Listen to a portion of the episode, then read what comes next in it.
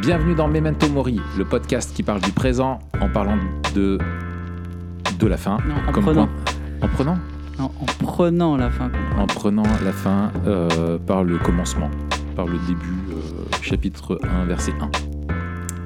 Et je m'appelle Raphaël Charrier, je suis pasteur à. Je m'appelle Mathieu Giralt, pasteur à Etup, et on est tous les deux blogueurs sur toutpoursagloire.com. Ravi de te retrouver. Et ben Bonjour. de même, t'es Bonjour. fatigué un peu, hein? Je suis fatigué un peu au bout de ma life. Mais C'est euh, c'est l'hiver, ça. C'est c'est l'hiver, ouais. C'est l'hiver, c'est la fin de l'année, c'est c'est la saison. Euh, moins 4 degrés ce matin. Je me dis, mais. Ah ouais? Ouais, ouais, violent, violent, violent, très violent. Très, très violent. Ah, ça pince, hein. Ça... On n'en est pas là, nous. Ouais, ouais, ça picote. Et par contre, nous, on a un vent de malade. Il- Le vent, il te... Il s'infiltre dans tes os, c'est l'angoisse. Ouais, ouais, ouais. Ça, c'est c'est dur. Et bon, écoute, hein, on- on- tant, que ça, tant que ça tient, ça tient. hein. Euh, On est là, hein. On est là, on est là, on est toujours là. Et du coup, euh, bah, on, va, on va parler ensemble de quoi aujourd'hui, Mathieu? Euh, on va parler de bouillon. On va se demander est-ce que le bouillon de poule est meilleur que le bouillon de bœuf? Ou est-ce que quand on est vegan, on peut euh, utiliser un bouillon de légumes? Donc ça, ce sera la, la question qui nous anime aujourd'hui et on va parler, pour parler de bouillon, on a un invité spécial qui est Maïté. oh, bonjour Bonjour les amis C'est horrible. C'est horrible. Tu t'y attendais pas, celle-là, hein Non, non, non, non, alors là, euh, là je, non, non, je ne attendais pas. Ouais. Mais en je plus, quand sais pas, repenses, il y a des comment- trucs et je sais pas hein. c'est sorti. Quand tu l'as envoyé coupé à la, Ah bah oui. à la, à la La hachette presque. c'est ça, c'est violent. Ouais, ouais, non, c'est c'est terrible. Euh, D'ailleurs, des bouillons, je sais pas si elle est, je sais pas si elle en a utilisé, elle. À mon avis, hein. c'est pas cachère. Je pense qu'elle utilisait, elle utilisait du fond de veau. Elle le fabriquait, Eh, Bah bien sûr, ça faut le faire à soi-même, ça c'est Ah ouais. évident. c'est sûr. T'as déjà fait un fond, un fond de veau? Non, je, je non, j'ai jamais, euh, non, jamais, jamais. Je me suis fait un veau plusieurs fois, c'est bon, Hmm. mais euh, le fond de veau, non, non, non, c'est jamais. Et toi, genre, tu fais des fonds de veau? Non, pas du tout. Voilà, super. Voilà. Alors, on va pas parler de tout ça. On va, par- on va parler de. Dommage, c'était Euh. une conversation passionnante, vraiment. Je... Bah, si, vous- si, si on a un auditeur qui est spécialiste de bouillon et de fond de veau, venez nous en parler. Franchement, on sera très content de parler de Qui ça. veut nous partager une recette, on s'engage à la lire. On s'engage à la Euh, lire. On va parler de disciples, Raph. Oui. Pour deux raisons. La première, c'est que c'est bah, quelque chose de fondamental pour notre vie chrétienne. Tout à fait. Deuxième raison, on a sorti une formation que tu as faite il y a pas longtemps. Alors on l'a tournée ensemble cet été, puis on l'a sortie là il y a quelques semaines sur justement euh, la formation de disciples qui s'appelle Suivre Jésus. Ouais, plus précisément, c'est une, euh, une formation qui est un support pour former des disciples. Euh, Voilà. qui est utilisé pour former des disciples euh, au sein de l'Église. Donc euh, c'est c'est- gratos, c'est sur le site. Euh, C'est gratos, c'est rendu possible grâce à vos dons. On vous rappelle en passant, toujours Voilà. bon à rappeler. Voilà. Et pour faire un don à gratuit. TPSG, il faut m'envoyer un mail privé et euh, je donne mon RIB privé. Surtout, hein, euh, passez pas par le site TPSG, il y a des pirates. C'est une escroquerie à la nigériane, passez par moi. Voilà. mais euh, oui, donc on a fait ça. Euh, D'ailleurs, je sais pas quand cet épisode sortira, mais je crois que oui, il sort, euh, je pense, euh, lundi 6. Euh, et jeudi 9, euh, il y aura un webinaire aussi euh, sur le discipulat, euh, toujours en lien, euh, peut-être des choses qu'on va dire ici qui seront dites peut-être de façon un peu plus préparée, un peu plus propre. Donc si vous dites ça y est, les mecs qui sont déjà trop brouillons, euh, à la limite, on se retrouve le 9 à 20h, c'est ça hein, les webinaires Matt? Oui. 20h. euh, en direct live euh, sur, euh, sur TPSG Channel. Excellent. Je, On met le lien, bien sûr, dans la description. Voilà, le lien vers la formation et le lien vers le webinaire. Exactement. Et le lien vers mon RIB. Du coup, Exactement. on va parler de disciples. Euh, et il faut le dire, on n'a rien préparé. C'est génial. Non, c'est pas ça qu'il faut dire. Il faut dire que ça fait des années que tu travailles sur la question. Donc, tu as un savoir hors norme. Voilà, c'est ça. C'est ça. Je suis le Stephen Hawking Alors. de, du. Pas du tout. Commencement par le, commençons par le commencement. C'est quoi un disciple, Raph? Disciple. Quand on Alors- parle de disciple, de quoi on parle? Alors, euh, je te fais une Giralt. Euh, quand on regarde Tu sur chercher Larousse, sur Wikipédia euh, Chacal. Larousse définition euh, disciple, en fait, Moi, je dirais. Attends, j'essaie de deviner. Celui qui suit son maître. Non, Ou celui qui suit un maître. Non. Ou un apprenant. Ou un personne qui Non, reçoit l'enseignement d'un maître. Donc, tu étais Ah, complètement à côté de la plaque. C'est euh, Ouais, contresens total. loin. Voilà.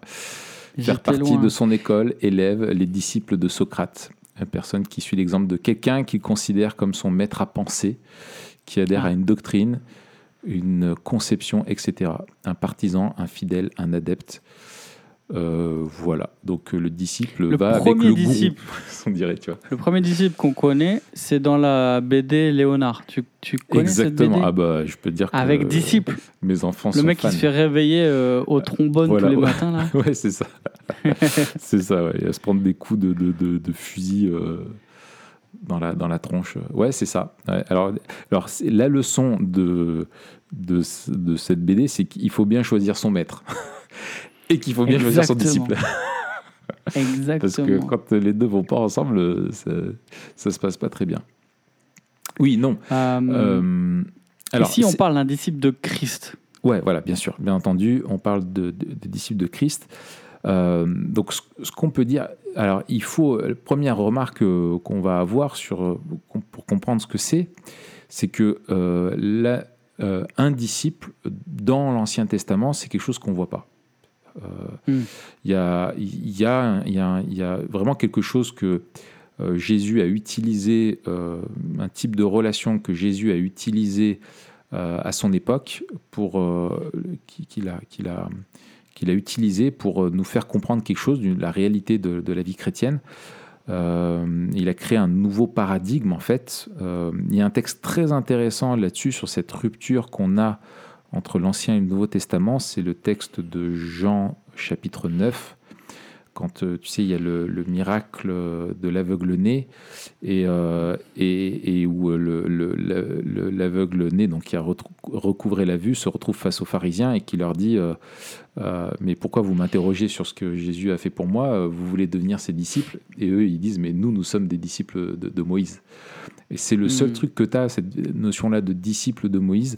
Euh, qui est un vocable que tu n'avais pas euh, avant dans l'Ancien Testament. Alors, tu as des bouquins qui essayent de euh, mettre, par exemple, la relation entre Moïse et Josué ou Élie et voilà, des, relations comme ça pour en parler de disciples. Alors, d'autres, vont parler de mentorat, l'autre de ceci, cela. C'est vraiment, bon, faire coller un, un- un paradigme, on va dire, du Nouveau Testament sur l'Ancien plutôt. Donc, c'est quelque chose de nouveau qu'on a dans le, Nouveau Testament. Et vraiment, euh, disciple, euh, c'est avant tout, euh, le, premier aspect de cela, c'est un, apprenant.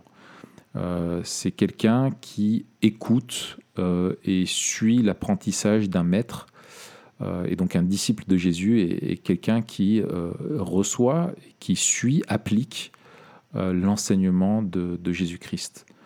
Voilà. Euh, il y a, euh, parce qu'en même temps j'ai retrouvé ma note, il y a aussi, mais, le disciple de Jésus n'est pas le disciple de n'importe quel maître. hein, C'est un maître avec qui on a une relation qui est, euh, est unique. Et on le voit en fait que les disciples de Jésus, Jésus a une relation avec elles euh, qui est vraiment une relation qui est ancrée dans la grâce et qui crée un lien qui a un lien familial. Tu as ce texte en Matthieu 12, quand Jésus dit Qui est ma mère et qui sont mes frères? Puis s'étant tourné, puis étendant la main sur ses disciples, il dit Voici ma mère et mes frères car quiconque fait la mm. volonté de mon Père qui est dans les cieux, celui-là est mon frère, ma soeur, ma mère. Donc on voit que il considère ses disciples. Il y a une relation entre le disciple et le maître qui est au-delà simplement d'un apprenant avec, euh, avec son prof.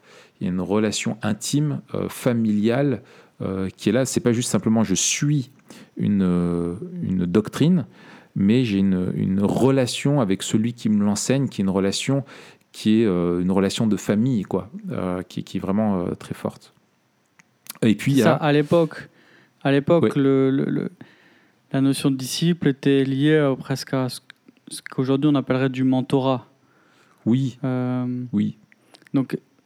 Oui, c'est ça. Plutôt une espèce, tu vois, le disciple était plutôt attaché à, euh, à l'enseignement de quelqu'un qu'il considérait comme un maître à penser, dont il se réclamait.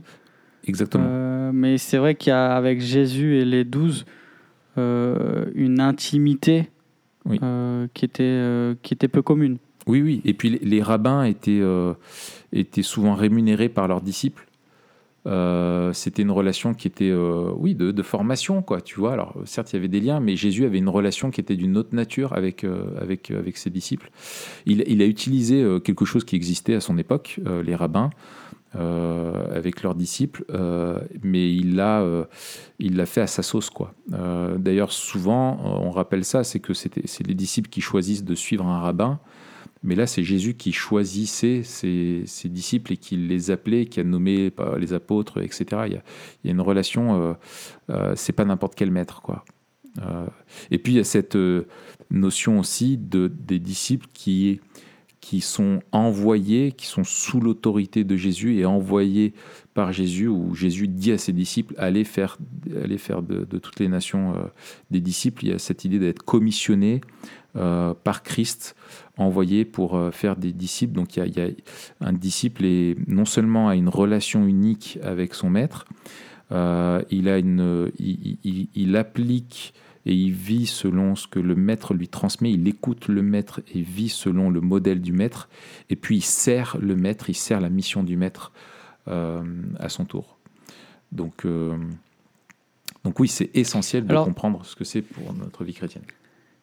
Si je résume, hmm. euh, un disciple de Jésus, c'est quelqu'un qui a répondu à son appel, qui le reconnaît comme son maître, qui veut le suivre, euh, et on va développer ce que ça veut dire le suivre, parce que euh, euh, il y a une dimension, je, pense que la dimension principale d'ailleurs, c'est une dimension eschatologique, et que même la dimension éthique du disciple s'inscrit dans l'eschatologie. Ça, on garde ça un mmh. petit peu sous le coude, mais je pense que c'est essentiel. Mmh. Quelqu'un qui s'attache à son enseignement euh, et qui s'engage à, euh, à, lui ressembler. Euh, et donc, il y, a aussi une identification. C'est pas juste une identification et, un, et un bagage intellectuel ou de, de connaissances. C'est pas quelqu'un qui juste s'engage à, à recevoir un enseignement et puis aussi à le, à le propager, mais c'est quelqu'un euh, aussi qui reçoit un modèle et qui s'applique euh, à le refléter. Euh, il y, a, y, a une dimension de l'identification personnelle et presque intime. Et il y a aussi, tout ça, ça s'inscrit justement dans cette relation. Il faut dire aussi qu'il y a un lien particulier avec le disciple, entre le disciple de Jésus et Jésus, c'est que le disciple de Jésus a été racheté par Jésus c'est pas lui qui paye Jésus, c'est Jésus qui paye pour lui. quoi. c'est ça. Et il lui, doit, il lui doit sa vie, en fait. Tout à fait. il y a pas, j'ai écrit un, article là-dessus. Euh, peut-on être sauvé sans être un disciple de Jésus ou quelque chose comme ça, euh, qui traite euh, cette question-là en particulier. Alors, on va quand même en parler deux secondes, si tu veux bien. Ouais on, parle beaucoup de, on parle beaucoup de chrétiens, de chrétiens, de chrétiens, mais finalement, c'est plutôt le mot disciple qui revient dans le Nouveau Testament. Euh, Est-ce qu'on peut être chrétien sans être disciple? Euh, Et pourquoi, en fait, ça vaut le coup d'insister davantage sur le mot disciple que sur le mot chrétien, peut-être? Ouais, alors, euh, pour être précis, euh, le mot disciple, il est propre aux évangiles spécifiquement et aussi un petit peu dans les actes. Et dans les actes, c'est là que tu as aussi pour la première fois le mot chrétien qui est donné.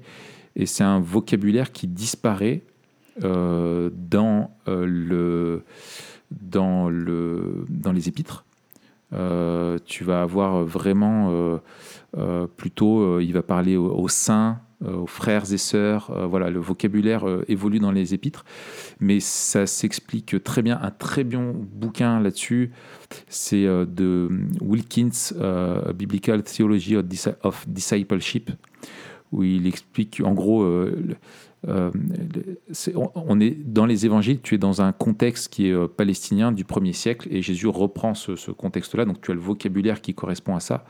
Les, lettres de Paul s'adressent à des, églises qui sont mixtes avec des chrétiens et des non-chrétiens et où euh, le- le- les enjeux sont aussi différents, c'est l'unité de ça, donc il souligne la, fraternité, mais ce que tu retrouves, les éléments, en fait, ce qu'il y a derrière le mot, euh, de disciples, les notions que- dont on a déjà parlé, le fait de, suivre Christ, de lui appartenir, de, de, euh, etc., etc., sont toutes des choses que tu retrouves par ailleurs dans le, dans le, dans le Nouveau Testament. Mais euh, pour reprendre sur ta, question, vraiment, le mot disciple, moi j'y suis aussi attaché et je pense qu'on a cette richesse dans le Nouveau Testament, de, de, comme la richesse de tous les noms qu'on a de Dieu qui nous permettent de connaître Dieu d'une, et des, certains attributs de Dieu d'une autre façon, euh, qui enrichissent notre connaissance de Dieu. Tous les mots qu'on a, que ce soit qu'on est frère, qu'on est enfant de Dieu, qu'on est saint, qu'on est disciple, etc., chacun euh, apporte une richesse et sont essentiels dans la compréhension de notre, de notre, de, notre identité et de notre rôle sur Terre. Ce qui est euh, très important avec, pour moi, la notion de, disciple, c'est que ça nous renvoie à un qui. Pour moi, c'est ça le plus important. C'est que chrétien, ça peut te renvoyer à, un- à une, forme de, à une somme théologique, à, un corpus de doctrine, tu vois, euh, de, de, de, doctrine auquel tu, crois, tu adhères. Euh, saint, euh, les gens peut-être le voient dans leur imaginaire que ça te renvoie à une notion un peu éthique, tu vois, séparer d'eux, tu vois, voilà. Euh, et, ça fait partie de notre, de notre. Alors c'est pas que éthique, hein, c'est aussi euh, sotériologique. hein, on, a, été sanctifié, on est, on est sauvé, on est, on est purifié de nos péchés, etc. Euh, mais ce qui est très important avec un disciple, c'est qu'on est un disciple d'une personne. Et c'est ce que intéressant dans ce texte de Jean 9, quand ils disent nous, nous sommes des disciples de Moïse. En fait, quand ils disent disciples de Moïse, ils veulent dire disciples de la loi de Moïse. Euh, en fait, disciple d'un corpus de, finalement de, de, de, de, Dieu. Et alors que lui, euh, l'aveugle-né, il est devenu disciple de Jésus, d'une personne. Et en fait, ce qui nous sauve, c'est cette personne. C'est lui qui nous a rachetés. Ce qui, euh, et c'est lui que l'on suit. On suit une personne. Et c'est ce que Paul dit à, Timothée, quoi. Quand il lui dit Je n'ai pas honte de l'évangile, car je sais en qui j'ai cru. Et, notre, notre foi, on est sauvé par une personne, pas par euh, des vérités. Euh, c'est ça qui est, unique. Le logos est devenu est, cher quoi, dans, dans, dans, la foi chrétienne. Donc pour moi, c'est, quelque chose qui est, euh, qui est capital de comprendre. C'est qu'on est dans une, dans une relation avec un maître, un seigneur, à qui on a fait euh, allégeance, qui est celui qui nous a rachetés, et le disciple est celui qui écoute la voix de son maître et qui va la mettre en pratique et qui doit tendre à, ressembler à son maître. Et c'est Dallas Willard euh, qui euh, a une belle euh, euh, définition. Il disait euh, de mémoire, hein, il dit euh, être disciple de Jésus, c'est passer d'avoir la foi euh, au Fils de Dieu à la foi du Fils. Ou je ne sais plus comment il la formule, mais tu vois, de, de cette transformation à l'imitation de, de, de- de Jésus-Christ. Quoi. Hmm. Ce qui est aussi extraordinaire, c'est que euh, quand on parle de, Jésus le Christ, euh, on parle du, Fils de Dieu incarné. Ouais. Euh, et donc, en fait, en, euh, en suivant Jésus, c'est Dieu lui-même que nous suivons. euh, et en, en imitant le Christ, c'est Dieu lui-même que, que nous imitons. Mm. Euh, et c'est une, c'est une, une religion, le christianisme, c'est- une religion incarnée. Mhm. Euh, et, et ça, je trouve aussi que c'est magnifique dans, dans cette idée d'être un disciple, c'est que tout- toutes, les, toutes les valeurs qui sont des attributs de Dieu sont, sont incarnées euh, en Christ. Ouais. Euh, il est vérité, il est justice, il est amour. Euh, et en fait, du coup, euh, lui ressembler, euh, c'est correspondre euh, à, à, à, à- à l'image de Dieu, en fait, à Ouais. la manière dont Dieu nous a créés, Mm. c'est refléter Dieu. Euh, et donc, il y a tout aussi un- une dimension, euh, tu vois, de, de, de l'incarnation dans le, dans le fait d'être disciple, euh, qui est extraordinaire. Enfin, vraiment, euh, dans le christianisme, c'est- c'est Mm.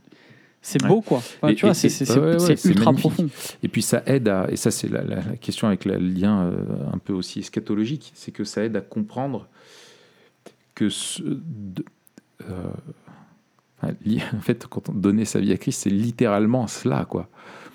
Euh, c'est pas simplement tu es sur euh, dans ta vie et, et tu, euh, tu crois en Jésus et ça va t'apporter une somme de valeur en plus et tu continues ta vie à toi.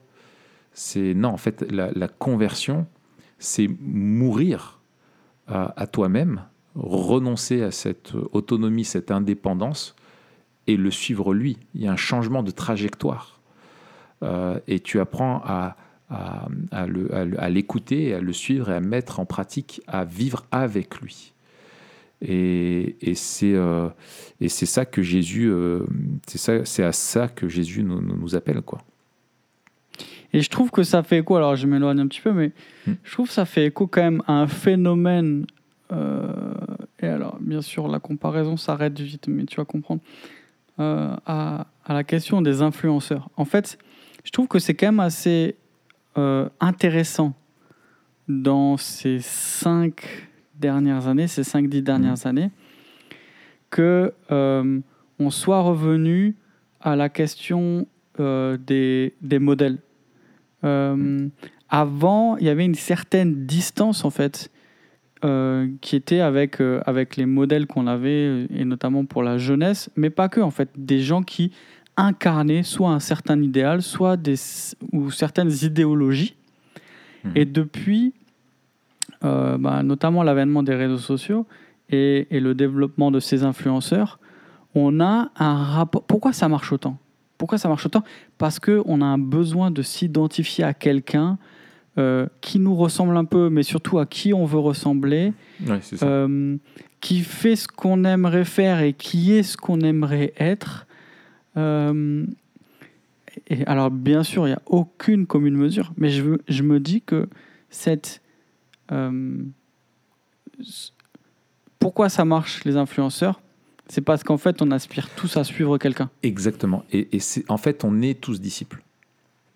Euh, on est tous disciples de, de, quelqu'un, finalement, qui va. ou de, de quelque chose, mais souvent de quelqu'un qui va incarner cette, cette chose-là, quoi. Euh, on a des modèles qu'on suit et on, on est, on, est tous, on est tous disciples.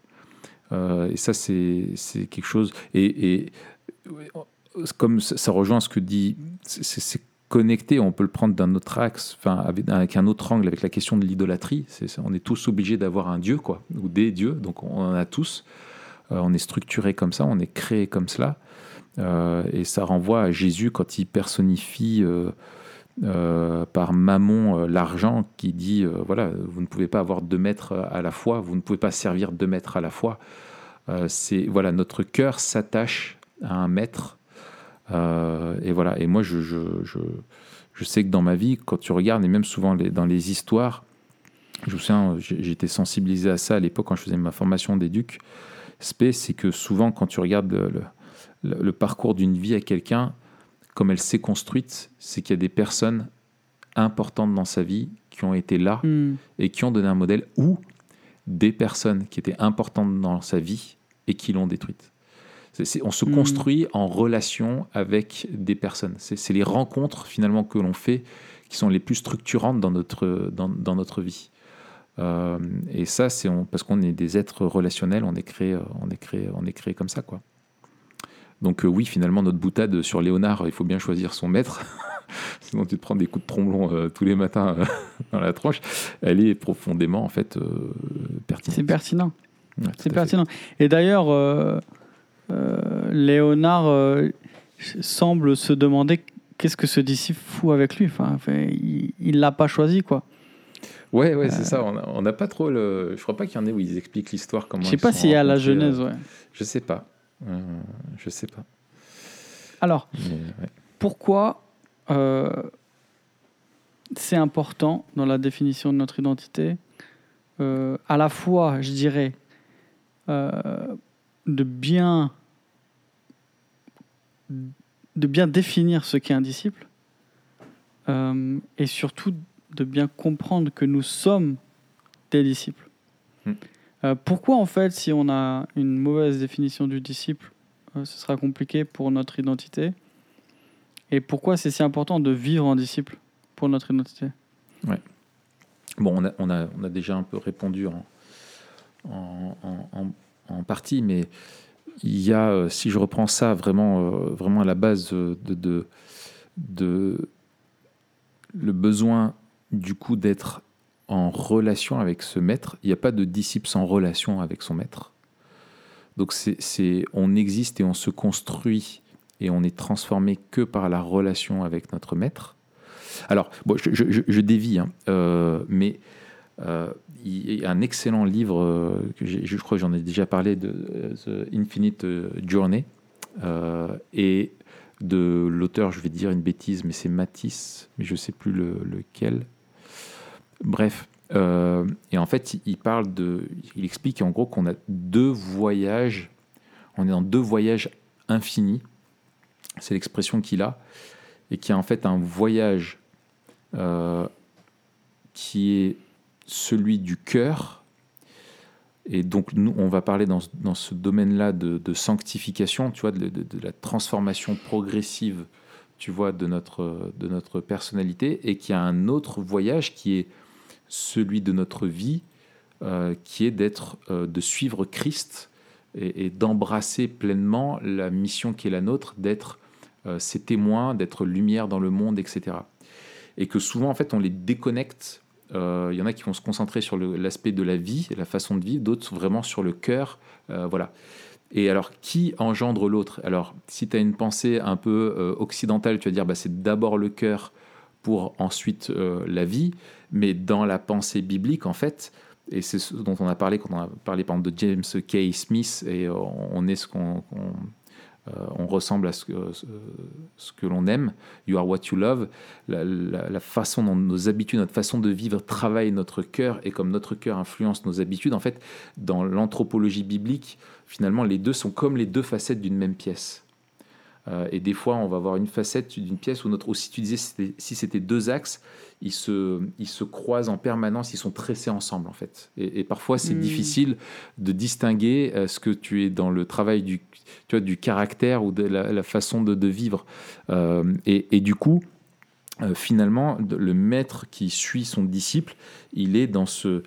euh, je ne sais plus pourquoi j'ai fait cette digression d'ailleurs, mais dans la question de l'identité, c'est que oui, c'est de comprendre qu'on est toujours en fait, on doit être en chemin à la suite du maître. Il y a un chemin qui est celui du cœur et le- travail de l'esprit qui euh, nous, transforme progressivement à l'image de, de Christ, et euh, du disciple qui suit son maître Jésus-Christ, où l'esprit, lui, ce qu'il veut, c'est mettre la lumière sur Jésus-Christ pour euh, nous, le montrer irrésistible qu'il est, nous permettre de mieux le connaître, mieux l'aimer et de vivre passionnément pour lui.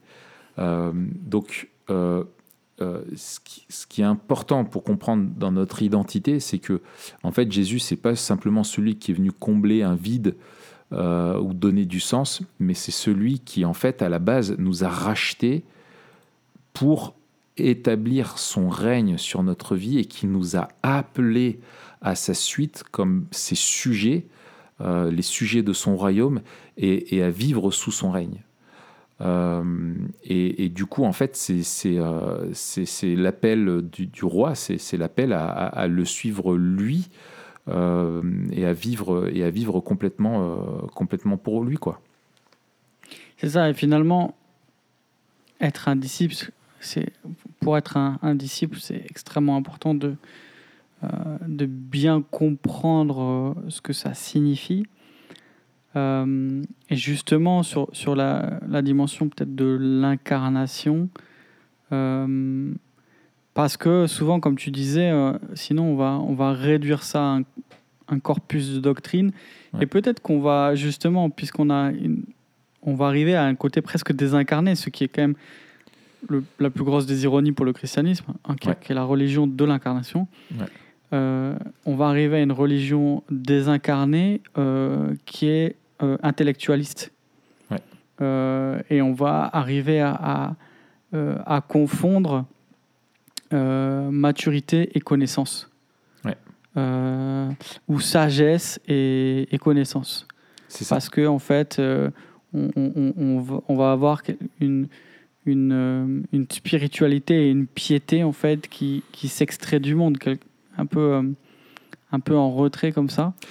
donc ça c'est intéressant et c'est important de savoir ce qu'est un disciple.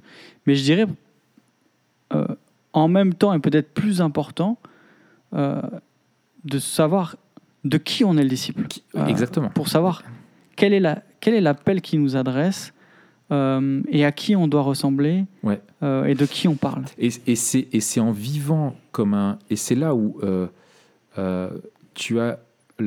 C'est Kevin Van Hooser qui, qui, qui est excellent là-dessus. Kevin Kev. Kevin Kev. Euh, et, en fait, euh, Van Hooser qui joue euh, à droite, hein, à côté il y a Van Nistelrooy et, Van, Van Bisten et Van Bommel. non, en fait, donc le, théologien qui s'est beaucoup en fait interrogé sur cette question-là et c'est intéressant, lui dit, en gros, la formation des disciples, c'est avant tout une. Eh ben, dis donc. Ah, désolé, c'est monté, monté de façon soudaine à ce Covid. Hein ah, c'est terrible. Euh, donc, la formation de disciple, c'est avant tout une question d'écoute qu'il met lui en lien avec l'autorité. C'est on écoute l'autorité. Et en fait, c'est elle qui nous dit qui on est. C'est après une question de, de croyance, au sens de confiance en, en l'autorité de Jésus. Tu fais confiance à Jésus. Et tu vois ça, quand il le fait avec les disciples, il les met dans des situations où ils doivent apprendre à compter sur lui, à lui faire confiance. Et hmm. ensuite, il parle, lui, de, c'est ça qui est très intéressant, de faire la vérité. Pas simplement de la croire, mais de la vivre, la vérité. Et c'est ce qui renvoie pour lui, en fait, à la liberté. Ça, c'est super fort dans la première lettre de Jean. Et alors exactement, et, et c'est chez Jean en fait. C'est très, euh, c'est très joannique en fait euh, comme façon mm. de, d'exprimer. c'est euh, le, le, vous connaîtrez la vérité et la vérité vous rendra libre. Elle vous rendra pas intelligent, elle vous rendra pas euh, avec une connaissance, elle vous rendra libre. Et en fait, un disciple de Jésus, c'est quelqu'un qui vit dans la liberté parce que il vit, il fait, selon euh, Von Hooser, la vérité. Il pratique, il la met en pratique la, vérité. La vérité de Christ, mm. elle est, elle se vit en fait. C'est pas juste de la connaissance théorique. Donc c'est ça pour moi qui est vraiment beau et puissant dans cette euh, dans cette compréhension de disciple, c'est qu'on suit un maître on s'assied à ses pieds et on l'écoute nous enseigner. Et on a besoin de demeurer en Jésus, c'est ça, on a besoin d'écouter sa parole, de faire confiance à sa parole et de la mettre en pratique dans notre vie. Et finalement, quand tu comprends ce que c'est disciple, bah euh, c'est ce qu'on avait dit euh, rapidement la dernière fois, ça, te facilite beaucoup de choses. C'est que tu comprends c'est quoi la vie chrétienne en fait. Euh, hmm. tu, dois, tu dois le suivre. Alors, c'est pas tout, bien sûr, il y a, ces, il y a une notion de, de, de, en lien avec l'adoption d'être enfant de Dieu qui est aussi essentielle dans, notre, construction de notre vie euh, chrétienne. qu'on est, qu'on fait partie de, de sa famille, qu'on est réconcilié, qu'il nous a adoptés, qu'il est notre père. C'est aussi essentiel. Mais c'est vrai que, il me semble, c'est souvent un peu le parent pauvre. Et je pense qu'il y a aussi un c'est un parent pauvre parce qu'il y a un côté avec, avec Jésus et dans cet appel de disciples, un côté qui nous sort de notre, de notre confort euh, et qui nous renvoie au fait qu'en fait on ne doit plus vivre pour nous-mêmes. Euh, tu vois, et hmm. qui, qui, qui, nous challenge beaucoup. Qui nous challenge beaucoup. Ouais, c'est ça. Euh, en fait, la, la, la, question principale souvent, c'est qu'est-ce que ça change hmm. de vivre en disciple Et en fait, on se rend compte que ça change tout. Ça change tout. Exactement.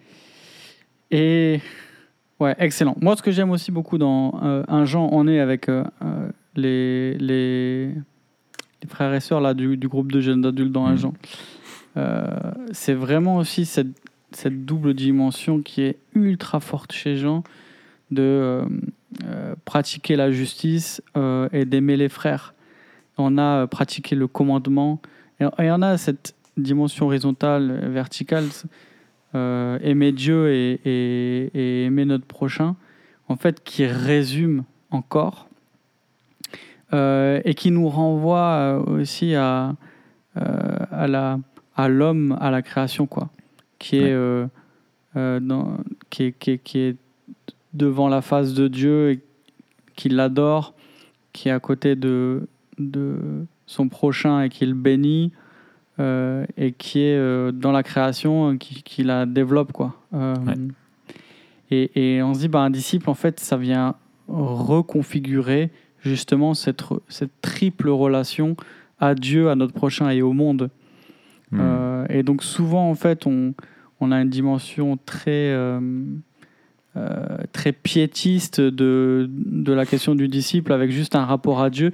Mais en fait, encore et encore et encore, dans les évangiles, Jésus nous montre que, euh, oui, bien sûr, c'est un rapport nouveau à Dieu, puisqu'on est en train de suivre le Christ, le Fils incarné, mais cette relation va transformer notre relation à notre prochain et à notre investissement dans le monde. quoi. C'est ça, il y a pas donc en fait, c'est notre vocation entière qui est transformée. C'est ça, il n'y a pas de disciple, de, il y a pas de disciple euh, sans Christ enfin dans, la compréhension hein, chrétienne, hein. il n'y a pas de disciples sans Christ, mais il n'y a pas non plus de disciples euh, dans une communauté de disciples. C'est tout de suite ce que Jésus a fait, et c'est comme ça que l'ont mm. compris les apôtres, et qu'il n'y a pas de communauté de disciples qui ne soit pas dans le monde et donnée au monde par, par Christ, tu vois. Et, et, et c'est en fait, euh, pour moi, euh, ouais, c'est essentiel, quoi. Et ça fait le lien vraiment avec le, mandat missionnaire c'est que finalement un disciple doit servir la mission du maître et à son tour est appelé à devenir un faiseur de disciples. Et, c'est ça en fait, et pour moi quand on euh, comprend le mandat missionnaire, euh, que le, mandat missionnaire est une, question de, de, de, de pas simplement d'évangéliser, dire je t'annonce un Jésus qui va... Euh, euh, venir régler tes problèmes dans ta vie et qui va t'amener du confort. Mais surtout, t'inquiète, il va pas te déranger. Mets-le dans un coin, tu vois, les chambres d'amis, et il va rester sage. Non, non, il vient pour régner sur ta vie, quoi. Et, en fait, il t'appelle à mourir à toi-même, à, le suivre, à porter ta croix chaque jour, et, à vivre pour lui. Et, en fait, un disciple est, appelé à appeler les personnes du monde à répondre à l'appel de Christ euh, à l'offre du, du, du, du, salut, mais à comprendre que c'est vraiment en se soumettant à, lui, à son autorité, à le laisser régner euh, dans, dans, dans, dans, notre vie, et, et, et du coup d'aider cette personne-là, d'aider toutes celles et ceux qui font profession de foi à, à vivre comme des disciples. Euh, et Jésus a laissé au monde, euh, finalement, il y a, l'Église qui est là comme pour être le, corps de Christ, et les disciples sont là pour euh, poursuivre la mission de Jésus de faire des disciples, qui en feront à leur excellent. tour. Et, et, je reviens sur peut-être le lien entre mandat culturel et mandat missionnaire. pourquoi? Parce que souvent, justement, on a aussi une, une, vision peut-être euh, euh, piétiste, très spiritualisée du mandat missionnaire, de la mission, qui est liée à une peut-être à une vision très spiritualisée, presque dualiste de, du salut et de la vie chrétienne. Mm. Mais en fait, le, but de Dieu, c'est de, de, remplir la gloire d'un peuple d'adorateurs qui prépare sa venue. En fait, le, mm. à la création, le but de Dieu, c'est de, de, de, se créer un, peuple qui, pré, qui prépare la venue du roi pour, pour l'accueillir euh, dans, une, dans une création en fait, mm. qui, qui, qui, qui, chante les louanges de sa gloire. Mm. Euh, et en fait, ce mandat-là, il, il, est, il a échoué. Et, et euh, on voit qu'il y a une, une deuxième... Il y, a, il, y a, deux lignées, avec cette lignée du, de ceux qui sont loin de Dieu et qui développent hein, une culture qui devient idolâtre, euh, mm. et, la rédemption qui, qui permet que euh, Dieu continue de se constituer un peuple d'adorateurs qui, mm. euh, qui prépare la, la terre pour l'accueillir dans la gloire. Et finalement, le mandat missionnaire, c'est ça. Mm. C'est de, de, de, préparer ce peuple-là. Et, et, donc, en fait, un disciple, ce n'est pas seulement quelqu'un qui a une nouvelle spiritualité ou qui a euh, une religion, euh, c'est celui qui va retrouver en fait euh, sa vocation d'être humain. Et, et, donc en fait, c'est pour ça aussi que c'est si fort, c'est que c'est la seule identité, celle du disciple de Christ, qui nous permet d'être humain au sens le plus fondamental, c'est-à-dire de retrouver notre vocation tel que Dieu l'avait euh, l'avait envisagé. Euh, encore mieux, parce qu'il y a la question, la, dimension eschatologique de la, de la glorification. Mm. Euh, tout ça pour dire que, quelque part, être disciple, ça ne ça, change pas notre vie dans le sens où on devient quelque chose d'autre qu'un être humain qui vit dans une société, dans une culture, euh, qui vit sur Terre, en fait. Et quelque part, ça change tout. Ça change tout notre vie, parce que ça vient transcender tout, cela. Ouais, ouais. J'ai eu des cours à la fac euh, là sur euh, la mission et notamment dans les premiers siècles. Et en fait, tu vois jusqu'à il y a un schisme, un, ouais, enfin un, shift vraiment avec la, conversion de, Constantin, ou après avec le baptême de tous les enfants de façon systématique, ça a complètement redéfinit ce qu'était ce le, christianisme et ce qu'était l'Église euh, d'un point de vue sociologique. Mais euh, le, mon gars, la formation de disciples euh, chez les pères de l'Église dans les premiers siècles, c'était hardcore. C'était vraiment hardcore. Pourquoi? Parce qu'ils étaient dans un contexte de persécution et il fallait pas avoir quelqu'un qui, qui, fasse, qui fasse semblant non plus. Et en fait, euh, ce qui est très intéressant, c'est qu'en fait, tu vois que dans les premiers siècles, la formation de, disciples, c'était le sermon sur la montagne. Voilà comment on vit dans le royaume de Dieu. Et, euh, et c'était l'éthique euh, de vie chrétienne, c'était le, sermon sur la montagne. Et en fait, le sermon sur la montagne, il était appris par cœur. et, et, tu vois s'il y avait et la personne était accompagnée euh, avec vraiment un suivi de près, et ça durait des années. Et en fait, euh, tu vois que dès que le Nouveau Testament euh, se finit, en fait, c'est très intéressant de voir que dans les premiers siècles, tout de suite, il y a eu un, décalage entre le moment de la profession de foi et le baptême. Parce qu'il fallait d'abord devenir un disciple. Euh, et c'était pas juste faire une profession de foi, il fallait le démontrer par la vie. Et la communauté devait avoir l'assurance que tu avais vraiment quelqu'un qui, qui, euh, qui, suivait, euh, qui, suivait, euh, qui suivait Christ. Quoi. Et tu as des, des, des, des, textes qui sont, qui sont vraiment, vraiment forts. je pense à celui de Justin Martyr que j'ai eu là dans un, dans un cours, où en fait tu vois, je vais, je vais te le lire, et tu vois l'empreinte dans la façon de s'exprimer, comment le sermon sur la montagne est intégré à, la vie de la personne. C'est l'exercice, je trouve, est, est, juste génial. Euh, il, dit ça, donc c'est juste un martyr, hein, c'est euh, en, en 150. Il dit autrefois, Nous prenions plaisir à la débauche, aujourd'hui à la chasteté, et la chasteté seule fait nos délices.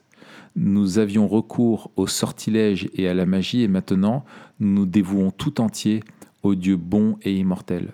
Au lieu de cette ambition et de cette insatiable avidité qui nous dévorait, maintenant une douce communauté nous réunit.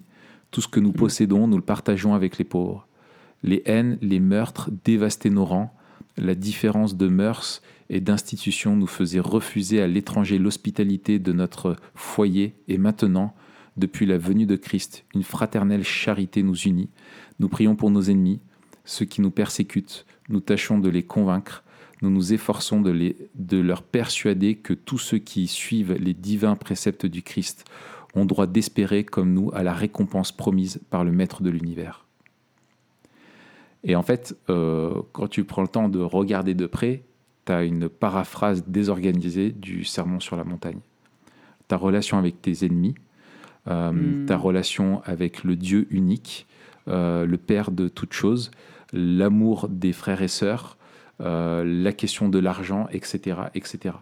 Et, et en fait, tu as vraiment cette idée que tu es, tu es façonné, tu vois, par un, un maître qui te façonne, et la- la- et l'Église est une communauté façonnante, tu vois, de, de formatrice euh, de disciples. Hmm. Faudrait qu'on se fasse un épisode sur le sermon sur la montagne. Ouais, ouais, ouais, ouais, il y, a- il y a des choses, euh, ouais, ouais, il y a- il y a beaucoup de choses à dire. Alors, euh, on a parlé déjà du fait que il n'y a pas de disciple sans communauté en fait. Ouais. Euh, que, que, que le disciple euh, s'inscrit dans la, dans la communauté.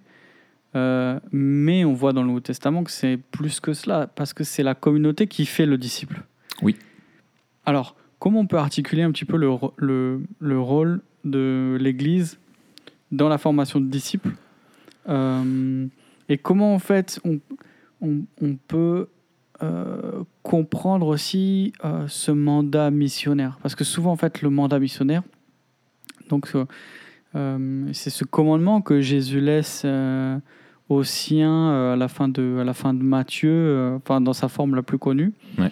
Peut-être on, on- on va le lire, qui est encadré par, par deux promesses. Ouais. Sa, sa puissance et sa présence. Et au milieu, on a ce mandat de, euh, de faire des disciples, Mm. euh, mais souvent qu'on réduit peut-être à l'évangélisation. On a, Oui. on a cette idée que la mission ou que le mandat missionnaire, c'est juste euh, la proclamation. Est-ce que Ouais. tu peux développer d'abord peut-être la question du mandat missionnaire et en plus, à- ensuite, et je pense que c'est très lié euh, en réalité, la question du rôle de l'Église, à la fois Ouais. le mandat missionnaire qui est à, à l'origine de l'Église, mais aussi euh, l'Église qui fait des disciples.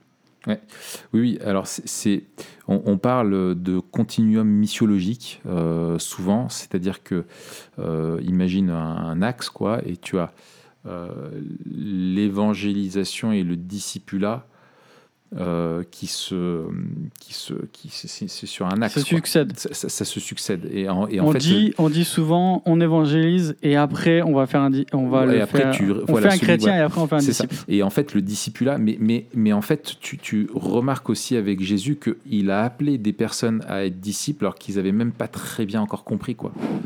Et, en même temps, il, prêchait la repentance et le royaume de Dieu.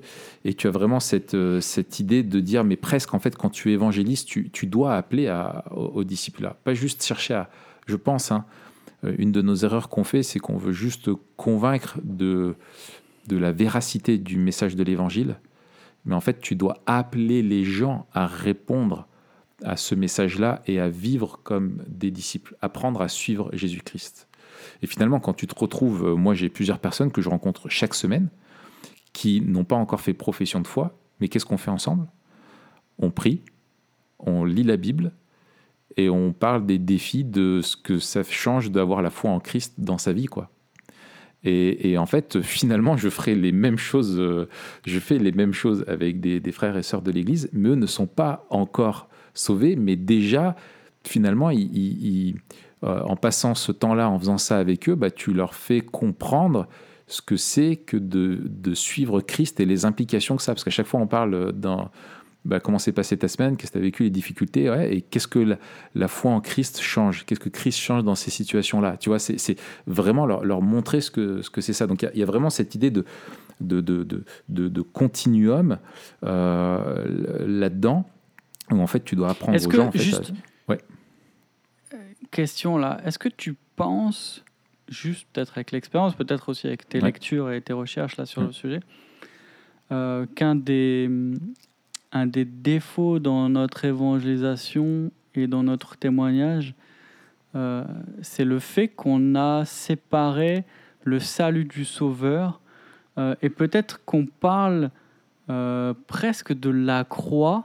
On parle de la mort de Jésus sans parler de la vie de Jésus, de ce qu'il est, et de dire finalement, en fait, être chrétien, c'est pas juste être pardonné. Euh, c'est suivre le Christ et lui faire confiance pour beaucoup plus que le pardon finalement. Exactement. C'est en gros, euh, euh, tu dois pas inviter simplement les gens à, à, à rechercher le pardon de Dieu, mais à vivre pour Christ et à suivre Christ. Euh, et en fait, c'est de montrer, pas seulement exposer des vérités, mais exposer en fait que c'est une autre façon de vivre aussi. Enfin, tu vois, c'est pas juste euh, des vérités auxquelles tu dois adhérer. Ça rejoint notre discussion qu'on avait tout à l'heure euh, hors antenne. mais en fait, tu n'exposes pas simplement des, des, vérités auxquelles ils doivent croire, mais tu dois les inviter à une vie, à la vie nouvelle, en fait, hmm. on rejoint Jean encore. C'est la vie nouvelle, la, vie éternelle. Et en fait, Christ appelle à une nouvelle vie qui est une vie à sa suite, qui est sa vie à lui, qui, coule en toi. Euh, c'est demeurer en lui et, lui demeure en toi et d'être dans cette communion de vie euh, avec lui euh, et ça jusque dans l'éternité. Donc oui, bien, bien entendu, il faut appeler ça il faut appeler à ça et, expliquer ça de ce que c'est, comment ça change. Et moi, j'utilise beaucoup quand je, quand je, partage euh, ma foi ou quand je, dans des parcours découvertes, l'évangile de Jean et les sept signes de Jean. J'avais écrit un petit truc là-dessus. Et, souvent, je me redis, avant, je me dis, bon, est-ce qu'il ne faudrait pas que je... quelle idée de parler de miracles tout de suite, tu vois, à des gens qui croient même pas en Dieu, tu vois, les objections qu'il va y avoir. Euh, est-ce qu'il ne faudrait pas mieux d'abord de parler de la plausibilité de l'existence de Dieu, d'arguments, euh, voilà, de la fiabilité de la Bible et tout Mais en fait, euh, c'est juste génial parce que en fait, tu montres aux gens qui est Jésus, tu leur laisses se faire un avis sur Jésus et, tu, et ils voient comment Jésus se comporte et comment il se révèle lui-même au travers des miracles sur qui il est et comment il invite ceux qui sont euh, dans sa présence à, croire en lui et à le suivre. Et qu'est-ce que ça veut dire ça? Et en fait, c'est juste génial de faire ça. C'est juste, c'est juste, c'est juste trop bien. Euh, alors, je parle pas, attention, hein, il faut pas être tombé dans, une forme de méthodisme où il faut faire toujours les mêmes choses avec tout le monde. Il faut s'adapter vraiment à la personne là où elle en est. Mais, euh, moi, je trouve que de, montrer qui est Jésus, euh, ce qu'il fait, ce qu'il dit, c'est essentiel. C'est essentiel quand on évangélise et ce que ça transforme en fait dans la vie de ceux qui l'ont rencontré. Et dans nos vies aussi, comment ça, ça, ça, change nos vies. Donc, euh, donc voilà. Mais bref, euh, euh, vous répéter la question Le rôle de l'Église. Le rôle de l'Église, ouais. Ben, en fait, quand tu, quand tu euh, en fait, et, le lien avec le mandat missionnaire. Ouais, ouais, ouais, ouais quand tu comprends le, mandat missionnaire. En fait, le mandat missionnaire est, est, donné aux disciples. Euh, c'est un commandement qui est souvent encore, on a nos lectures euh, occidentales, modernes, individualistes, allez faites des disciples. Nous, dans notre tête, au pire, au mieux, on se dit que chacun de vous aille faire des disciples. tu vois, c'est dans son coin. Mais en fait, c'est un, un, un, commandement qui est, qui est donné à l'ensemble à, des disciples. Euh, et, et, et, l'Église est plus que la somme des, des individualités qui sont dedans. L'Église est une, une réalité spirituelle d'un lien qui unit ces personnes-là et, l'Église forme une communauté qui, elle, est le corps de Christ. Euh, le chrétien à lui seul n'est pas le corps de Christ. Il a un membre au milieu des autres. Il est un représentant de, Christ, bien sûr, dans le monde. Il est un témoin, etc. Mais qui est en lien avec une communauté. Et en fait, la communauté alors aujourd'hui, on parle beaucoup d'églises rassemblées ou d'églises dispersées, parce que c'est deux réalités de la vie d'église comme on la vit. Mais autant quand on est rassemblé et dispersé, on, vit pour embrasser la, vision et la mission de notre, de notre maître, et donc à être des témoins dans le monde. Et ces, et ces personnes qui euh, veulent suivre Christ, la responsabilité de l'Église est de les accueillir et de, leur, de les baptiser. Donc c'est le lien avec l'Église. Souvent on oublie que, voilà, dans le mandat, il y a faites des disciples, c'est la première chose, c'est apprendre aux gens à suivre Christ. Ensuite, de baptiser ces disciples-là. Et le baptême, c'est quelque chose qu'on oublie beaucoup, euh, nous, euh, évangéliques. Euh, qu'il n'y a pas qu'une dimension euh, verticale dans notre euh, union avec Christ, mais il y a aussi une dimension horizontale, c'est qu'on est intégré à son peuple euh, on est sauvé pour être donné à l'Église quelque part. On est sauvé euh, pour être intégré à, son peuple. Et donc le baptême est vraiment l'officialisation, le, le, symbole, le sacrement qui manifeste la réalité qu'on a été intégré à l'Église. Donc il y a vraiment cette intégration communautaire. Et vient la suite, qui est quoi? Qui est ben, enseigner-leur, pas juste à connaître, comme on a tendance à le faire, mais à obéir à tout ce que je vous ai prescrit. Et dans ce que je vous ai prescrit, il y a quoi? Il y a aller, faites de toutes les nations des disciples. Et donc il y a un principe de réitération. Euh, et donc là, on parle d'église missionnelle euh, souvent, et en fait c'est simplement l'église qui, se comprend, pas juste comme un club de chrétiens qui partagent les mêmes valeurs, mais comme une communauté de disciples que Christ rassemble autour de lui et qu'il donne au monde euh, pour être ses témoins et de faire des, disciples. Et c'est comme ça que les apôtres ont compris, ils témoignent euh, de leur foi, ils annoncent l'évangile, dès que des personnes croient, ils les rassemblent, ils en font une église, et après on voit cette église qui est appelée à, se, à, être auto-propagatrice, elle n'a plus besoin de la présence des apôtres pour elle-même se, propager, faire propager la bonne nouvelle de partout. Euh, un Thessalonicien 1 en est euh, un exemple les plus lumineux qu'on a dans le Nouveau Testament. Hmm. Ouais, magnifique. Hmm. Et c'est pour ça d'ailleurs, c'est cette, cette conviction-là là, du, du, du rapport qu'il y a entre euh, l'Église et le, et le discipulat, ou plutôt que en fait c'est l'Église qui, qui, euh, qui, qui, fait des disciples, qui, forme des disciples, qui appelle des disciples. C'est pour ça que la, la formation qu'on a faite, c'est une formation qui, qui se fait en Église, qui se fait dans l'Église, qui s'inscrit dans, dans l'Église.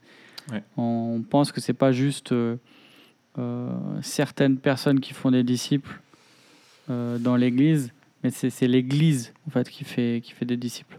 Ouais, tout à fait. Tout à fait. Dans le sens, et alors là, il faut, il faut peut-être un peu, c'est aussi un petit peu nébuleux. Quand on dit que c'est l'Église qui fait des disciples, on dit deux choses principalement. Un, qu'on ne peut pas faire des disciples en dehors de l'Église, c'est-à-dire mhm. que c'est un mandat qui est donné à, à l'Église euh, et qui n'est pas juste donné aux chrétiens de manière individuelle. Et deux, que la formation des disciples, elle se fait par et dans l'Église. C'est-à-dire que c'est euh, euh, dans la vie d'Église, dans la vie de l'Église, à la fois principalement par le, le culte communautaire, mais aussi avec les, les, relations fraternelles, euh, les, ministères que, Dieu confie euh, et qu'il place dans l'Église, c'est tout cela qui fait un disciple, qui forme le disciple.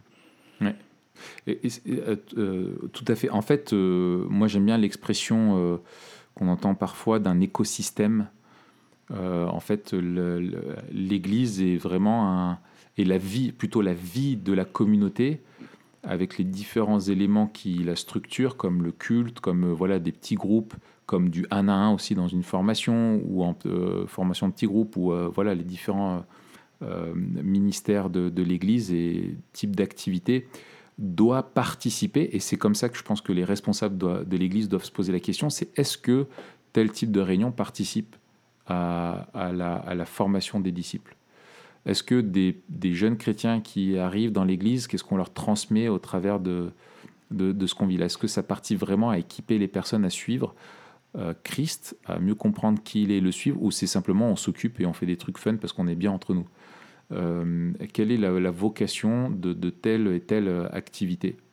et je pense qu'il y a aussi un autre point de vigilance là-dedans quand on parle de l'Église, c'est que souvent en fait on comprend, on met derrière l'Église, on va dire les, pasteurs ou les anciens ou les responsables, par exemple jeunesse, qui eux doivent faire des disciples.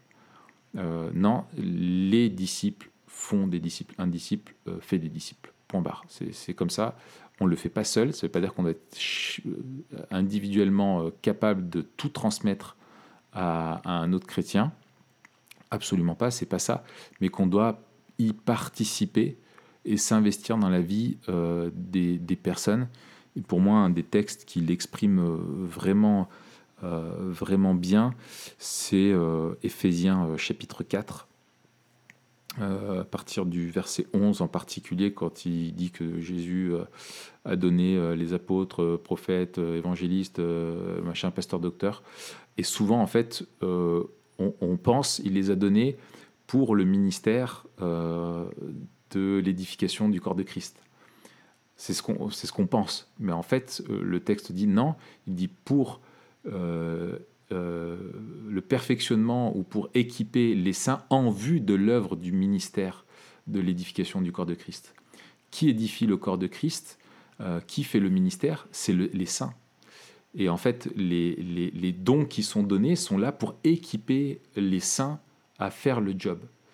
Donc un, bon pasteur est un pasteur qui va aider qui va former son Église, qui va transmettre une vision, qui va équiper les saints pour que eux puissent faire le, ministère. Et comment se fait l'édification du corps de Christ? La, suite du texte le dit, c'est euh, par des, euh, en, disant la vérité dans l'amour.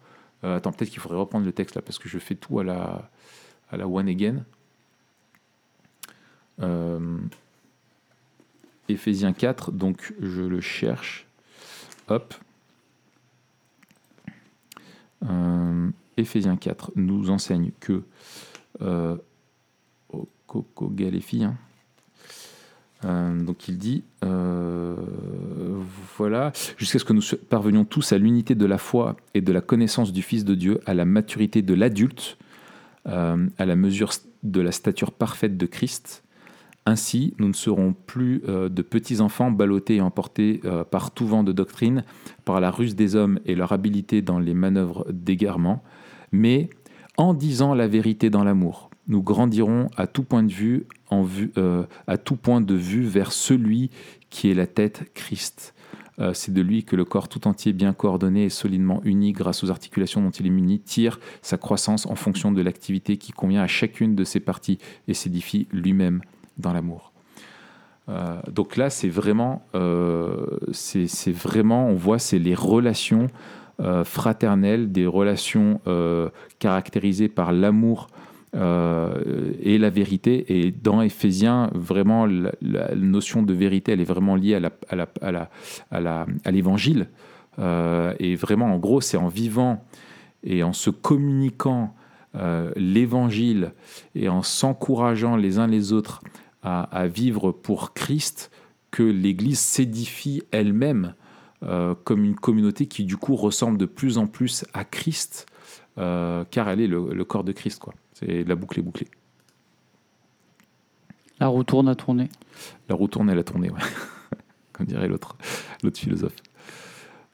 Et là, finalement, euh, d'après ce que tu nous dis, on voit aussi que c'est très important pour l'Église en tant qu'Église, et donc en particulier pour le responsable d'Église, de bien avoir euh, en tête une idée claire de ce qu'est un disciple, donc de ce que Christ attend de nous, pour que en fait nous on puisse, nous puissions en tant que responsables être clairs sur ben, qu'est-ce qu'on veut. Euh, quand on dit euh, que comme Paul, son but c'était que Christ soit formé en vous.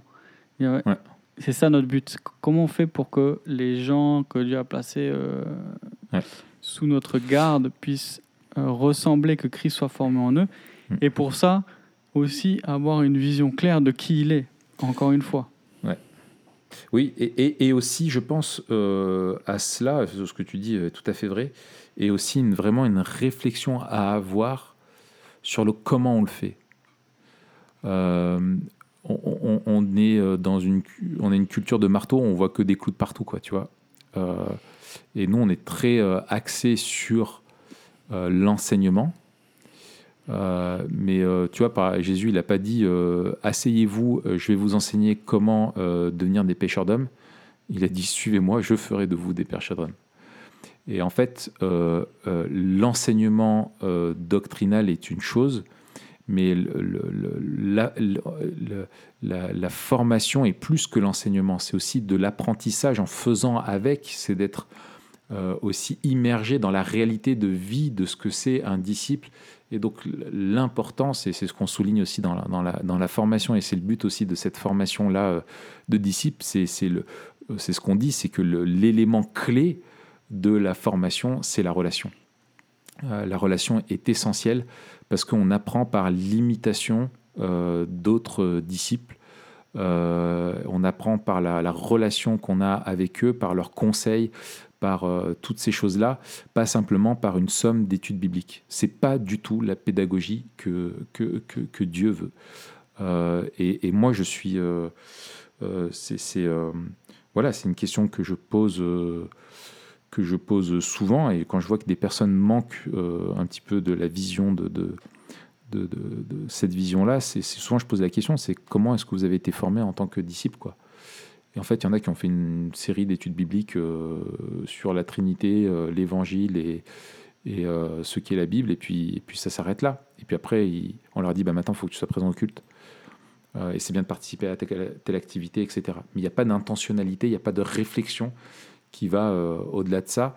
Et tu te retrouves après avec des personnes qui n'ont pas appris à développer une façon de vivre euh, à la suite de Christ, qui ont, qui ont intégré des, des, vérités, qui ont intégré des éléments éthiques importants, mais dans leur façon de vivre tous les jours, ils, ne savent pas ce que c'est que vivre en disciple. Euh, c'est quoi être un disciple de Christ au travail? C'est quoi être un disciple de Christ auprès de mes parents, auprès de mes enfants euh, auprès de mon conjoint, euh, avec mes potes, quand je suis, euh, je sais pas, au ski ou en sortie ou en vacances, etc. Qu'est-ce que ça implique Tu vas au ski, toi, disons non, je dis ça parce que c'est l'hiver et que je suis dans les Alpes. Non, ça fait, un, moi, ça fait un, ça fait un paquet d'années que. ça me manque, hein, j'aimerais bien. Ah ouais? Ouais, ouais. C'est... Ce que tu dis est très intéressant, hein, comme d'habitude. Je me nourris de tes paroles. Je bois à la source de ton savoir. Euh, je pense que ce serait intéressant un jour euh, de faire peut-être un. Euh, le nombre de fois on l'a dit ça. C'est clair. c'est clair, c'est abusé. bingo, mais, mais il faut qu'on les note dans notre liste d'idées d'épisodes parce qu'à chaque fois on dit ça, on note bah rien et on bah oublie. c'est toujours pareil. Donc il faut noter Sermon sur la montagne. Mm. Deuxièmement, il faut noter, je pense, rapport entre discipula et sagesse. En mm. fait, la, la, la, la, sagesse, c'est savoir ce qu'il convient de faire dans une situation donnée. Et donc, euh, hmm.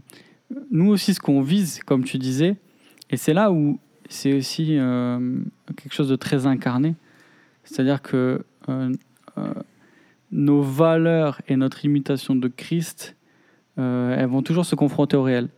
Et, et, souvent, en fait, le problème avec l'enseignement tel qu'il est fait, et, et, chez moi aussi, euh, c'est qu'il est très abstrait. Hmm.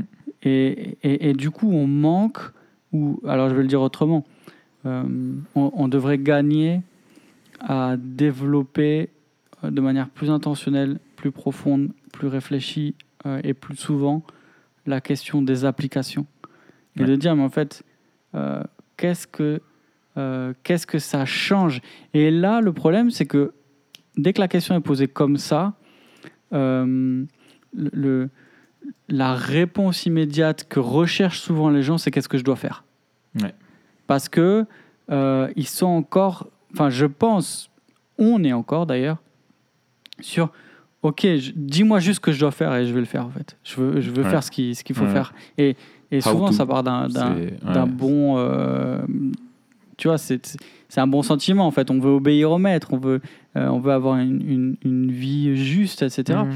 Mais en fait, la formation, je pense aussi pour beaucoup, et moi, c'est ainsi aussi, c'est un des axes que je veux poursuivre, euh, c'est de donner les outils pour penser le monde. Et c'est pour ça aussi qu'on insiste autant sur la question de la vision du monde, nous deux, et puis à TPSG en général, c'est que euh, un disciple, c'est pas celui qui va demander à son pasteur qu'est-ce qu'il doit faire. Mm. Euh, c'est celui qui, dans la communauté de l'Église, euh, est, est en train d'être d'être instruit par l'Évangile, façonné par l'Esprit de Christ, pour savoir comment il doit vivre en tant qu'homme ou femme de Dieu responsable et intègre, et comment répondre aux défis que lui pose sa vie euh, quotidienne, que ce soit au- Ouais. au travail ou dans n'importe quelle situation. Ouais. Et donc, cette, cette, cette question de développer une idée du monde et d'avoir un panel d'outils qui nous aide à dire, en fait, comment je réponds avec foi à cette situation? Hmm. Et ça, toutes mes connaissances, je vais les mobiliser, mais à la fin, en fait, ce qui va compter, c'est c'est pas ce que je sais, c'est ce que je fais. Exactement. Exactement. Tu, tu es ce que tu fais, quoi. Euh, et et c'est ton obéissance qui démontre finalement ta vraie compréhension et ta vraie connaissance. Euh, moi, je pense il y, a- y y des La textes- maturité. La maturité, exactement.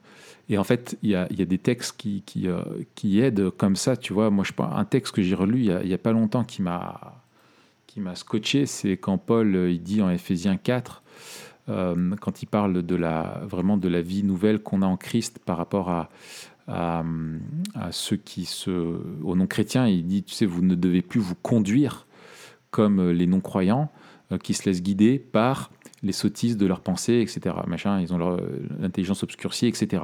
C'est juste Euh, après le passage qu'on a lu. Ouais, tout à fait. Et il dit, mais vous, ce n'est pas ainsi que vous avez appris à connaître Christ. Alors, Hmm. du coup, comment est-ce qu'ils ont appris à connaître Christ Si de moins c'est euh, lui que vous avez écouté. Et tu dis, mais comment ils ont écouté Jésus? Ils l'ont pas connu, les Éphésiens. Hmm. Et si c'est en lui que vous avez été enseigné conformément à la vérité qui est en Jésus? On vous a enseigné à vous débarrasser du vieil homme qui correspond à votre ancienne manière de vivre euh, et se détruit sous les effets de ses désirs trompeurs et à vous laisser renouveler par l'esprit de votre intelligence. Comment Enfin, c'est fou ce que dit Paul. Il te dit que en gros, tu dois enseigner aux gens à se laisser renouveler par l'esprit dans leur intelligence. C'est ce qu'il a fait. Euh, et comment on enseigne à quelqu'un à, à laisser l'esprit le, le renouveler Tu fais un cours de doctrine? Alors le Saint-Esprit, Mhm. euh, machin, l'anthropologie biblique, euh, Césélia et tout, voilà, et puis c'est- comme ça. Non. Tu es obligé de, de, de lui transmettre une, une sagesse et montrer comment l'esprit travaille en toi. Il est obligé de. tu vois, c'est plus qu'un enseignement théorique, c'est une façon de vivre euh, euh, conduite par l'esprit, marchée par l'esprit, tu vois. Et c'est ce que Paul aussi a, a transmis par, son modèle.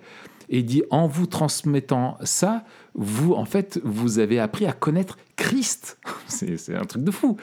C'est tellement beaucoup plus profond qu'une somme d'études bibliques, tu vois. Euh, et, et tu as ça, et tu retrouves la même idée dans Hébreu 5, euh, quand il, il l'écrit euh, donc à, à l'Église. Alors, l'auteur les connaît, la nature de la relation, est-ce que c'est un, ancien émissaire de Paul qui a passé du temps là-bas? Est-ce que c'est. Voilà, on ne sait pas qui il est, mais en tout cas, il y a une relation qui existe. Et, euh, en fait, il dit euh, Vous êtes devenus lents à comprendre.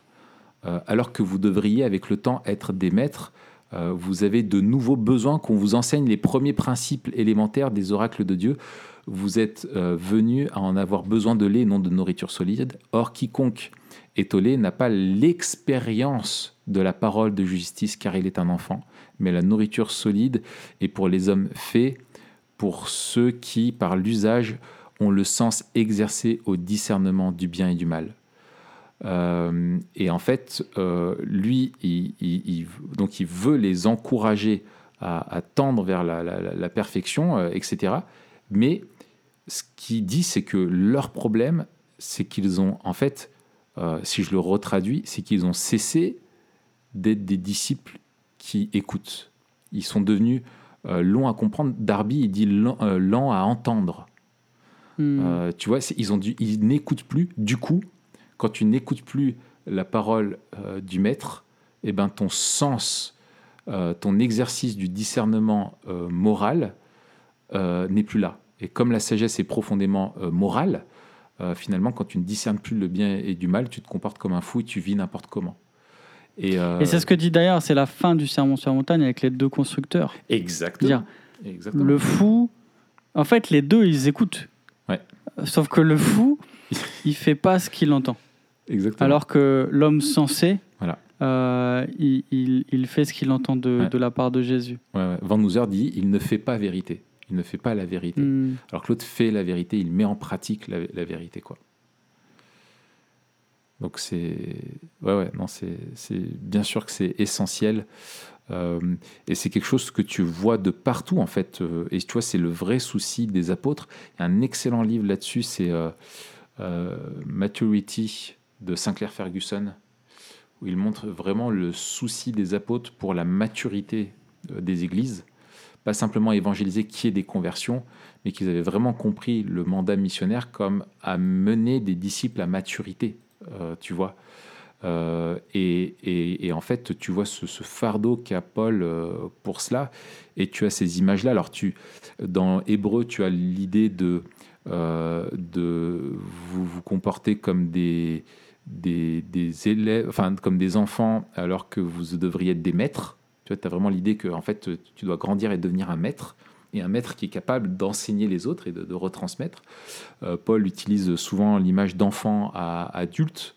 Euh, euh, voilà, tu as donc Jésus avec les, disciples et le maître. Enfin voilà, et tu as, ce souci-là vraiment de, maturité, de solidité, d'ancrage euh, et de fruit qui est, qui est porté pour aider les autres à, à continuer aussi de, de grandir. Quoi.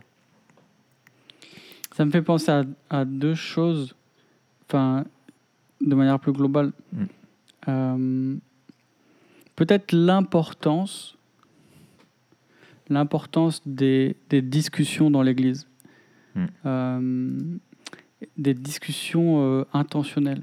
C'est-à-dire que euh, le, le défi, c'est c'est pas d'apprendre des nouvelles choses, bien souvent, en fait, c'est- de faire conformément à ce qu'on est déjà. En fait, c'est la question de, de, de l'intégrité. C'est comment, en fait, on, on vit, euh, on vit en chrétien. Hmm. Et donc, euh, ce serait plutôt un, un- un plaidoyer sur, euh, sur des discussions saines euh, entre frères et sœurs sur comment on peut s'encourager les uns les autres. Mm. Euh, et c'est justement ce, ce verset de- d'Hébreu que moi j'ai pris comme un peu un, euh, un motto, euh, une devise pour euh, les groupes de maison pour nous cette année, c'est Hébreu 10, 24.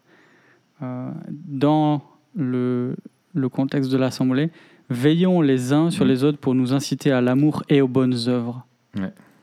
Et dire, mais comment on peut avoir des conversations entre frères et sœurs sur comment, comment on peut s'encourager sur nos défis, prier les uns pour les autres sur euh, euh, vivre en chrétien et vivre euh, de, de, de manière intègre Mm. euh, dans l'Assemblée. Ouais, tout à fait, tout à fait. L'importance, un truc tout bête, tu vois, des groupes de croissance. En fait, la, un des plus beaux cadeaux que tu puisses faire à un jeune chrétien, c'est lui offrir de ton temps, quoi. Hmm. Tu vois, un frère et une sœur, tu lui offres du temps et tu passes du temps ensemble et justement, pas du temps, euh, du temps qui est racheté, euh, tu vois, du, du, du- du temps vraiment, euh, des, des- des relations intentionnelles, profondes, c'est c'est- c'est un merveilleux cadeau. hein. Merveilleux cadeau. J'avais un deuxième truc, mais j'ai complètement oublié, donc c'est pas très grave. Ouais. On fera un épisode, dès que j'ai retrouvé, on fera un épisode dessus. C'est ça. Euh, dernière question, et je pense qu'elle est particulièrement intéressante en ce qui nous concerne aujourd'hui. Euh, Est-ce que vivre Memento Mori nous aide à vivre en disciple et à faire des disciples? Enfin, la réponse est oui, mais du coup, la, la question c'est comment? Comment ouais. Euh, Je dirais, les jours sont mauvais. Toi, t'es toi, toi, t'es dans l'Ecclésiaste, toi? Les jours sont mauvais. Euh, non, et Jésus le dit. euh, les jours sont mauvais. Euh, no time for niaising, dirait No l'autre. time for niaising. Voilà. Recording in progress. Et, et en fait, et, et voilà, en fait, il, il faut, il faut, il faut y aller. Il y aurait tellement de choses en même temps à dire, là, s'ouvrir une porte qui est dingue, mais j'aime beaucoup cette phrase, cette fameuse phrase de John Piper, la mission est là où l'adoration n'est pas. et, en fait, c'est le, lien entre la, la doxologie et la missiologie. Le but de la mission, c'est que Dieu veut se faire un peuple euh, d'adorateurs. Et en fait, ce peuple-là, on est nous-mêmes l'instrument de Dieu pour être allé chercher les autres. C'est lui qui l'envoie. Il n'a pas choisi euh, les anges, il n'a pas choisi euh, Christ de rester sur terre, ressusciter et de continuer la mission. Non, il, a, il y a eu un transfert euh, il a confié à l'Église la, mission, enfin la, poursuite, mais c'est sa mission à lui. Christ, c'est le, missionnaire en chef, c'est le faiseur de disciples ultime, et en fait, on le suit, c'est la mission de Dieu, quoi. Et en fait, on, suit, on, rentre dans les œuvres de Dieu. Et vivre Memento Mori, c'est se rappeler que cette œuvre-là, elle a pour but vraiment l'adoration et la, gloire de Dieu, qu'on va vers, un, vers une fin de, de, l'histoire et qu'un disciple suit son maître et ce maître conduit l'histoire et on le suit. Et c'est que notre petite histoire s'inscrit dans cette grande histoire-là et qu'on n'est pas appelé à vivre euh, pour nous-mêmes. Au contraire, on est appelé à mourir à nous-mêmes et à vivre pour lui. Et je pense que malheureusement, on perd tellement cette perspective glorieuse euh, qu'on veut en fait euh, toujours, on veut croire en Jésus, on veut qu'il soit présent dans nos vies, mais c'est lui qui est présent dans nos vies à nous, et c'est pas nous qui euh, vivons sa vie à lui. Enfin, tu vois, je ne saurais pas comment le formuler, mais c'est pas nous qu'on est dans sa vie, c'est lui qui est dans nos vies. voilà, exactement. Et, et, et, alors qu'on est appelé à le suivre lui, quoi. Euh, et, je pense que si on notre perspective euh, de, de la vie éternelle et de notre rôle ici-bas dans cette perspective-là euh, était plus lumineuse à nos yeux, et bien peut-être qu'on sortirait de simplement vivre pour l'idéal du bon job, de la maison avec le jardin et le labrador. Euh, et un Touareg. Enfin, je parle du véhicule, pas d'un Touareg. Euh, ça, je dirais, toi, le mec qui met un Touareg dans, sa, dans, son, dans son jardin. et qui, un Labrador un Touareg dans le jardin qui dort dans, le, dans sa tente. Tu sais, qu'est-ce qu'il fout là, lui Non, mais ouais. Euh, moi, je dirais plusieurs choses. D'abord, c'est toujours étonnant en fait de voir la, la portée éthique de l'eschatologie dans le Nouveau Testament. C'est-à-dire qu'à chaque fois qu'il nous parle d'eschatologie, c'est pour nous parler d'éthique. Nous, on a une, une approche chronologique, euh, alors que, euh, euh, que ce soit Jésus ou, ou, mm. les apôtres, on voit qu'à chaque fois, notre eschatologie, elle doit nourrir euh, notre, notre éthique. Mm. Euh, elle doit nourrir le fait de, veiller, de demeurer ferme, de, persévérer, de rester pur. Euh, et, de, et de se comporter voilà, comme, comme il convient parce que le jour approche et que le juge est mm. à la porte, comme dirait Jacques. Mm. ça, c'est la, la, première chose. La deuxième chose, c'est que, en fait, suivre Jésus, c'est pas juste lui ressembler, c'est aller là où il va. Exactement. Euh, et c'est traverser ses souffrances pour partager sa gloire. Ça, c'est Romains 8. Hmm. Euh, nous serons glorifiés avec lui si nous souffrons avec lui. Euh, hmm. Et cette idée que le, le, la, toute la providence de Dieu, elle est eschatologique. la providence de Dieu, elle est christologique et eschatologique. La providence de Dieu euh, pour son peuple, c'est de nous faire euh, euh, ressembler à, son Fils et de nous faire partager sa gloire en nous faisant emprunter le même chemin. Mmh, mmh, mmh, et donc Dieu nous conduit en fait sur ce chemin-là, qui est un chemin de souffrance, de mort et ensuite de gloire, avec l'assurance que rien ne pourra nous, nous, faire échapper en fait à ce, à ce télos glorieux qui nous destine. et donc toute la providence de Dieu en fait, c'est la question de comment il conduit toute chose pour, encore une fois, se constituer ce peuple d'adorateurs qui va remplir la terre de sa gloire. euh, et, comment il nous, il nous garde, en fait, nous qui appartenons et qui, suivent, qui lui appartenons, qui suivrons l'agneau, pour qu'un jour, ensemble, on puisse euh, remplir la terre de sa gloire. Et dernière pensée, je me suis replongé dans le livre de l'Apocalypse là pour préparer aussi le, le cours d'eschatologie euh, avec Transmettre. C'est bientôt là, je crois que ça, ça sort le 11 décembre. Euh, donc euh, voilà, c'est dans, pas longtemps. Euh, regardez un petit peu les actus là sur les réseaux. Hmm. Inscrivez-vous à ce cours. Bref, quand je me suis replongé dans, dans ce livre-là, c'est- c'est absolument magnifique.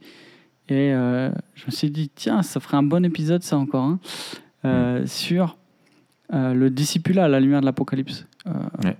Et, et cette, cette, cette vision inaugurale là, de, euh, de, l'agneau immolé, euh, cette vision glorieuse à la fin du livre euh, de, de cette Jérusalem céleste remplie de, de la gloire de son peuple qui, qui, qui, loue, qui loue Dieu qui est présent parmi eux.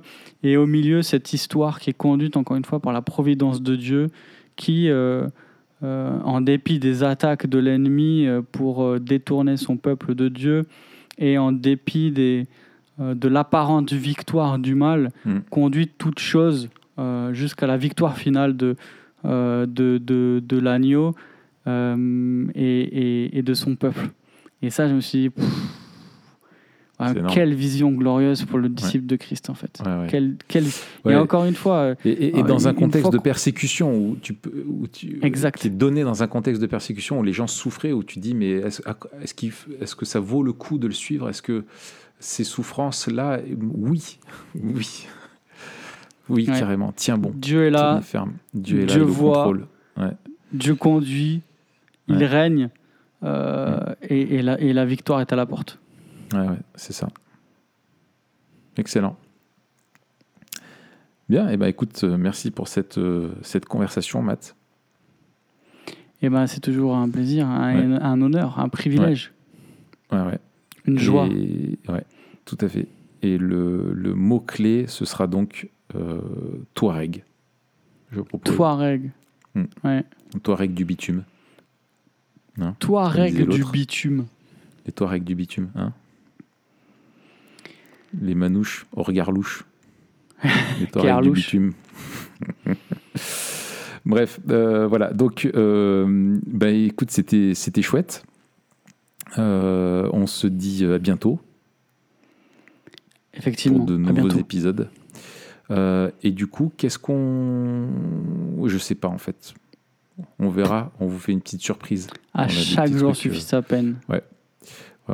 Il y a une question à laquelle on n'a pas, euh, on a, on a- dont on n'a pas parlé, c'est que- quels sont les freins, tu vois, quels sont les, les obstacles, quelles sont les difficultés, tu vois, au discipulat dans l'Église, tu vois. C'est une question. euh, il y a des aspects un peu culturels qui sont qui sont intéressants, euh, peut-être pour un autre épisode. Pourquoi pas. Bien sûr, on en fera, on en fera d'autres. C'est Voilà. évident. Très bien. Allez, Matt, je te souhaite une bonne fin de journée. Et À puis, bientôt, les euh, amis. À bientôt, les amis, pour euh, de nouvelles euh, aventu- aventures. Allez, salut.